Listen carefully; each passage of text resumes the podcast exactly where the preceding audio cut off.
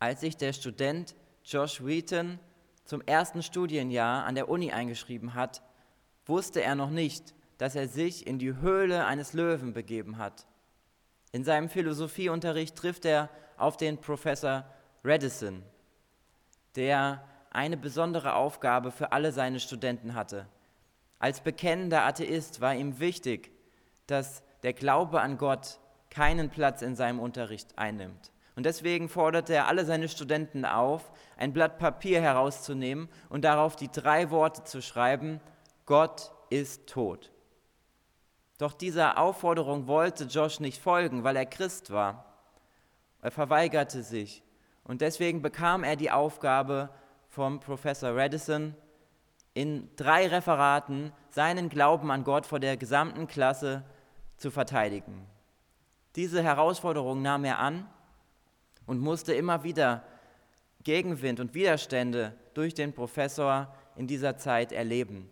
In seinen Referaten legte Josh dar, dass es auf der einen Seite nicht wissenschaftlich möglich ist, zu beweisen, dass Gott existiert, aber auf der anderen Seite ist es genauso nicht möglich, von der wissenschaftlichen Seite her zu beweisen, dass Gott nicht existiert.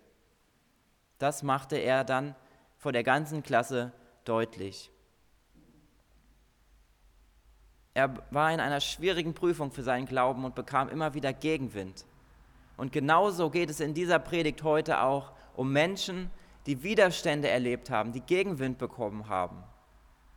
Der Titel dieser Predigt lautet Unaufhaltsam, das Gamaliel-Prinzip. Wir als Christen erleben in der Gesellschaft Gegenwind, wir erleben Widerstände. Das ist jetzt in der Situation mit dem Coronavirus der Fall, dass wir den Widerstand haben, wir können uns nicht mehr wie gewohnt zu unseren Gottesdiensten treffen. Das ist ein Widerstand. Aber es gibt auch noch viele andere Widerstände, die nichts mit unserer aktuellen Situation zu tun haben, die ganz einfach von der Gesellschaft aus gegen Christen gerichtet sind. Das ist unabhängig von unserer aktuellen Situation. Wir dürfen lernen, dass wir diesen Widerständen, denen wir begegnen, nicht einfach schutzlos ausgeliefert sind. Vielmehr sind wir an Gottes Seite unaufhaltsam. Wir werden in dieser Predigt sehen, dass diese Wahrheit mit dem Gamaliel-Prinzip zusammenhängt. Und ich möchte uns einmal die Bibelverse vorlesen, der Bibeltext aus Apostelgeschichte 5, die Verse 34 bis 42. Es stand aber im Hohen Rat ein Pharisäer mit Namen Gamaliel auf, ein Gesetzesgelehrter, angesehen bei dem ganzen Volk, und befahl, die Leute für kurze Zeit hinauszutun. Und er sprach zu ihnen, Männer von Israel, seht euch bei diesen Menschen vor, was ihr tun wollt. Denn vor diesen Tagen stand Teudas auf und sagte, dass er selbst etwas sei, dem eine Anzahl von etwa 400 Männern anhing der ist getötet worden, und alle, die ihm Gehör gaben, sind zerstreut und zunichte geworden. Nach diesem stand Judas der Galiläer auf, in den Tagen der Einschreibung, und machte eine Menge Volk abtrünnig und brachte sie hinter sich. Auch der kam um, und alle, die ihm Gehör gaben, wurden zerstreut. Und jetzt sage ich euch, lasst ab von diesen Menschen und lasst sie laufen, denn wenn dieser Rat oder dieses Werk aus Menschen ist, so wird es zugrunde gehen.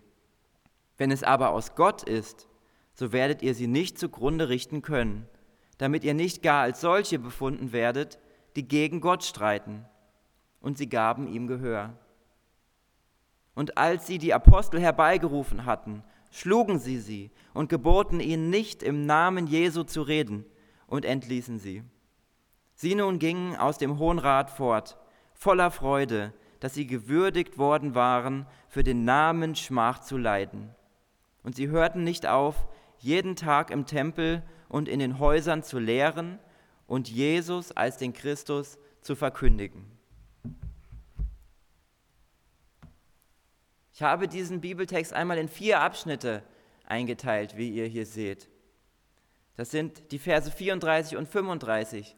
Gamaliel ergreift das Wort die Verse 36 und 37. Gamaliel erzählt von gescheiterten Rebellen. Verse 38 und 39.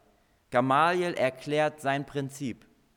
Und die Verse 40 bis 42. Gamaliel erreicht sein Ziel. Lasst uns zunächst einmal wiederholen, was wir in dieser Predigtreihe durch die Apostelgeschichte bisher gelernt haben. Wir haben gehört, dass die Apostel mehrmals gefangen genommen wurden und dann wieder befreit wurden. Und das hat sie nicht davon abgehalten, weiter von Jesus zu erzählen. Das hat sie noch mehr motiviert, das weiter zu tun. In den Versen vor unserem Bibeltext lesen wir, dass ein Engel die Apostel bei der Nacht aus dem Gefängnis befreit hat. Unerschrocken predigten sie dann im Tempel in aller Öffentlichkeit die Botschaft des Evangeliums.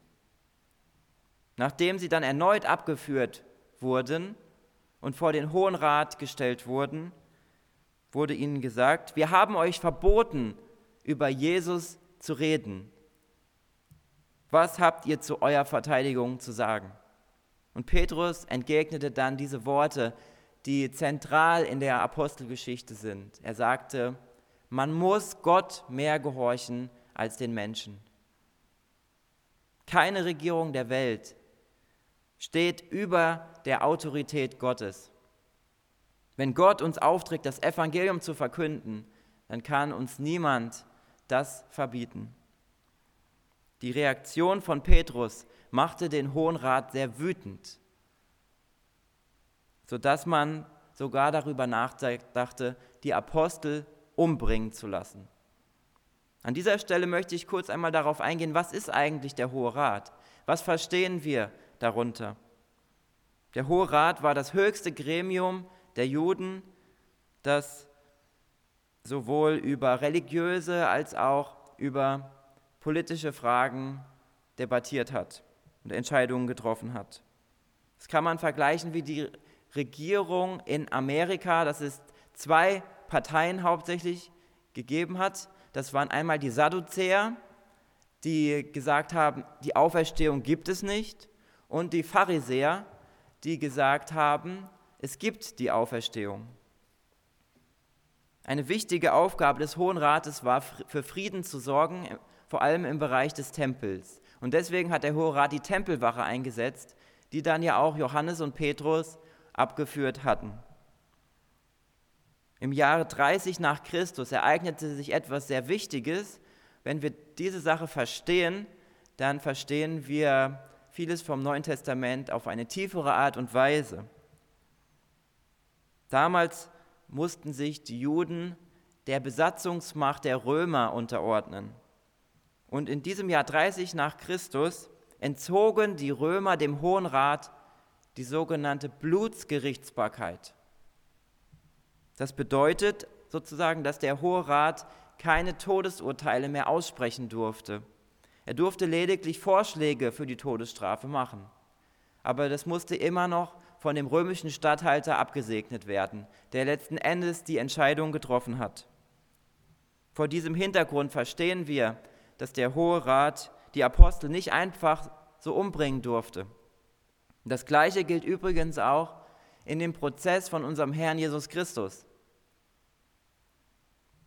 Der Hohe Rat war auf die Entscheidung des römischen Statthalters Pontius Pilatus angewiesen. In unserem Text lernen wir etwas über ein Mitglied dieses Hohen Rates, nämlich Gamaliel. Auch in der hitzigen Diskussion, die im Hohen Rat aufgekommen ist, behält Gamaliel einen kühlen Kopf. Wer war dieser Mann? Was wissen wir über Gamaliel? Er gehörte der Partei der Pharisäer an und er war ein sehr angesehener, sagen wir mal, Theologe seiner Zeit. Er war Lehrer von zum Beispiel von dem Apostel Paulus, der auch eine sehr wichtige Rolle in der Apostelgeschichte einnimmt. Gamaliel ist der einzige Schriftgelehrte im Neuen Testament, von dem wir den Namen wissen. Und in dem Moment, als sich Gamaliel an den Hohen Rat wendet, sind sie wütend, sind sie aufgebracht über die Apostel. Man wollte mit den Aposteln genauso umgehen, wie man einst mit Jesus selbst umgegangen war. Sie sollten umgebracht werden. Gamaliel ergriff das Wort und sagte, passt auf, trefft nicht einfach eine Entscheidung aufgrund eurer hitzigen Gefühle, die ihr dann im Nachhinein wieder bereut. Vielleicht fügte er auch hinzu, erinnert euch an diese merkwürdige Flucht der Apostel aus dem Gefängnis. Wir können doch gar nicht erklären, wie das genau passiert ist. Da muss doch Gott seine Finger im Spiel gehabt haben. Er bezieht sich auf die Befreiung der gefangenen Apostel aus dem Gefängnis, die kurz vor unseren Versen stattgefunden hat. Und ich finde es bemerkenswert, dass der Hohe Rat mit keinem einzigen Wort auf das Versagen der Wachen eingegangen ist. Die zentrale Frage, wie konnten die Apostel denn aus dem Gefängnis entkommen, die wird gar nicht gestellt. Gamaliel ging vermutlich in seiner Rede auf diese undurchsichtigen Ereignisse ein.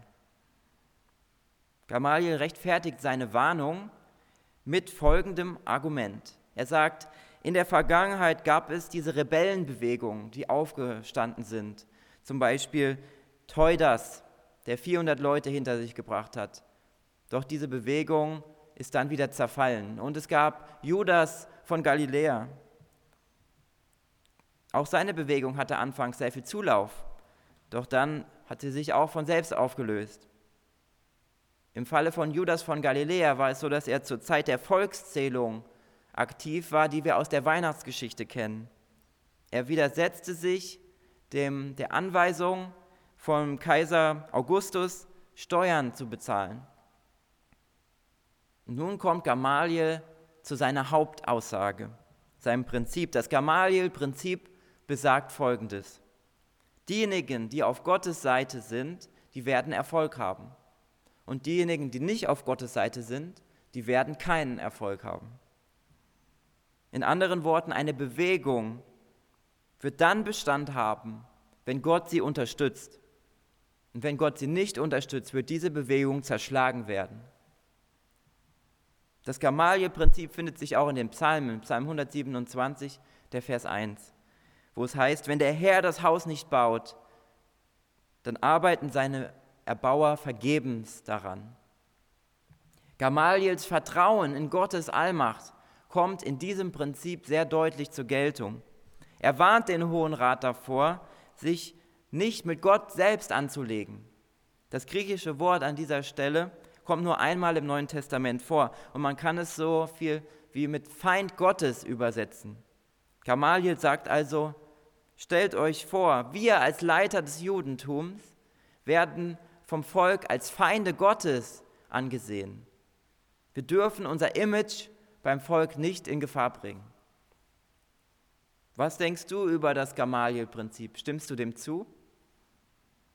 Es hört sich zunächst einmal gut an. An Gottes Seite ist man erfolgreich, ohne Gott bleibt der Erfolg aus. Ein Beispiel dafür ist zum Beispiel der Nationalsozialismus, eine gottlose Bewegung, die sich nach dem Zweiten Weltkrieg wieder zerschlagen hat. Doch es gibt leider auch Beispiele dafür, dass auch Bewegungen, die Gott nach vorne bringen wollen, aufhören zu existieren. Jugendkreise sterben aus, Gemeinden schließen ihre Türen. Auch wenn sie an Gottes Seite sind, erzielen sie nicht den gewünschten Erfolg. Wir lernen also, dass dieses Gamaliel-Prinzip in einer gefallenen Welt, in der wir uns befinden, nicht funktioniert. Doch wenn wir einmal die Ewigkeitsperspektive einnehmen und vom Ende her denken, dann ist es richtig, dann stimmt es. Im Endeffekt werden alle, die auf Gottes Seite sind, triumphieren. Manchmal sieht es so aus, dass sich das Böse durchsetzen wird. Aber das sind kurzfristige Erfolge, die da erzielt werden. Wenn wir uns die langfristigen Situationen anschauen, dann ist es immer so, dass diejenigen, die auf Gottes Seite sind, im Endeffekt Erfolg haben werden und triumphieren werden. Suchst du nach etwas, das Bestand hat? Sehnst du dich nach Sicherheit in diesen Zeiten der Verunsicherung? In einem Lied von der Band Silbermond kommt das ein Stück weit zum Ausdruck. Da heißt es, gib mir ein kleines bisschen Sicherheit in einer Welt, in der nichts sicher scheint. Gib mir irgendetwas, das bleibt. Und dieses irgendetwas, das finden wir nicht in, in den Nachrichten, das finden wir nicht in anderen Menschen, das finden wir nur bei Gott. Bei ihm haben wir diese Sicherheit. Auf ihn können wir uns in allen Situationen verlassen. Auch jetzt in dieser Situation mit dem Coronavirus können wir uns ihm anvertrauen. Wir können uns nicht auf unser Gesundheitssystem letzten Endes verlassen. Wir können uns nicht auf unser Finanzsystem verlassen. Nur auf Gott selbst, den Allmächtigen, dürfen wir uns immer wieder verlassen und bei ihm Halt und Schutz finden. In unserem Bibeltext erfahren wir nicht, warum der Hohe Rat auf Gamaliel gehört hat. Vielleicht lag es an seinem hohen Ansehen. Wahrscheinlich hatten sie Angst vor der Reaktion aus dem Volk, das auf der Seite der Apostel war. Sie wollten mit ihrer Entscheidung keinen Anlass für einen Aufstand geben. Das hätte nur unnötig die Aufmerksamkeit der römischen Besatzungsmacht auf den Hohen Rat gelenkt. Das wollte man unbedingt vermeiden. Was auch immer der Grund gewesen ist. Gott gebrauchte Gamaliel in dieser Situation, um die Apostel zu beschützen und wieder freizusetzen. Ich möchte euch eine Geschichte erzählen von jemandem, der Gottes Bewahrung erlebt hat in einem gottlosen Regime, und zwar in der DDR. Albrecht Kaul ist der ehemalige stellvertretende Leiter des CVJM. Der hat sein ganzes Leben in der DDR verbracht. Und dort hat er christliche Jugendveranstaltungen organisiert. Das waren zum Beispiel Freizeiten oder auch Jugendgottesdienste. In der DDR war es zwar erlaubt, Christ zu sein, doch man hatte es nicht leicht. Man musste immer wieder auf Widerstände treffen. So wurde man zum Beispiel ständig von der Stasi beobachtet und man musste auch damit rechnen, dass die eigenen Freunde einen bei der Stasi verraten werden. Das Leben von Albrecht Kaul in der DDR war kein einfaches Leben. Es war ein Leben geprägt von Widerständen gegen das Regime. Es lag sogar ein Haftbefehl gegen ihn vor. Zusammen mit seinem Freund Karl hat Albrecht einen Flyer entworfen für eine Jugendveranstaltung, auf dem stand drauf, Jesus braucht alle und alle brauchen Jesus. Die Stasi hat das dann mitbekommen und ihn ja abgeführt. Sie haben ihn verhört, so lange, bis er den Namen seines Freundes verraten hat, der zusammen mit ihm diesen Flyer erstellt hatte. Und spät abends machte sich dann Albrecht auf den Weg nach diesem Verhör. Er ging von einer Straßenbahn zur nächsten, schaute, dass ihn ja niemand verfolgte, dass niemand hinter ihm herkam. Und er ging zu seinem Freund und er beichtete ihm. Er sagte, Karl, ich habe ihnen gesagt, dass wir diesen Flyer erstellt haben. Sie wissen von dir. Vernichte so schnell es geht alle Hinweise, die wir haben, und dein, dein Lichtbildstudio, vernichte das, dass sie das nicht herausbekommen. Karl beeilte sich, denn er wusste, dass wenn die Stasi darauf kommt und ihn besucht und das herausfindet, dann wird sein Studienplatz äh, gestrichen werden. Und das Wunder geschah. Und Gott bewahrte sie in dieser Situation, sodass es nicht dazu gekommen ist. In den letzten Bibelversen, in unserem Bibeltext, da erreicht dann Gamaliel sein Ziel und die Apostel werden wieder freigelassen. Vermutlich wurden sie in der Hoffnung ausgepeitscht, dass sie nicht mehr weiter über Jesus reden werden. In Vers 41 lesen wir davon, dass sie sich gefreut haben, für Jesus zu leiden. Das klingt doch irgendwie seltsam. Wie passt das zusammen, die Freude und das Leid? Wie können wir diese Gegensätze vereinen? Wie konnten das die Apostel hinbekommen? Sie haben einerseits viele Wunder erlebt, die sie auch teilweise selbst bewirkt haben. Und das, denke ich, hat ihr Gottvertrauen auf ein Level gehoben, dass sie gesagt haben, wir sind zu 100 Prozent stehen wir hinter Gott und wir vertrauen ihm uns mit unserem ganzen Leben an. Und dann, wenn Gott auf unserer Seite ist, wer kann gegen uns sein? Dann sind wir unaufhaltsam. Und die Apostel ließen sich von diesen Widerständen, die sie erfahren haben, nicht davon abbringen, von Jesus weiter zu erzählen.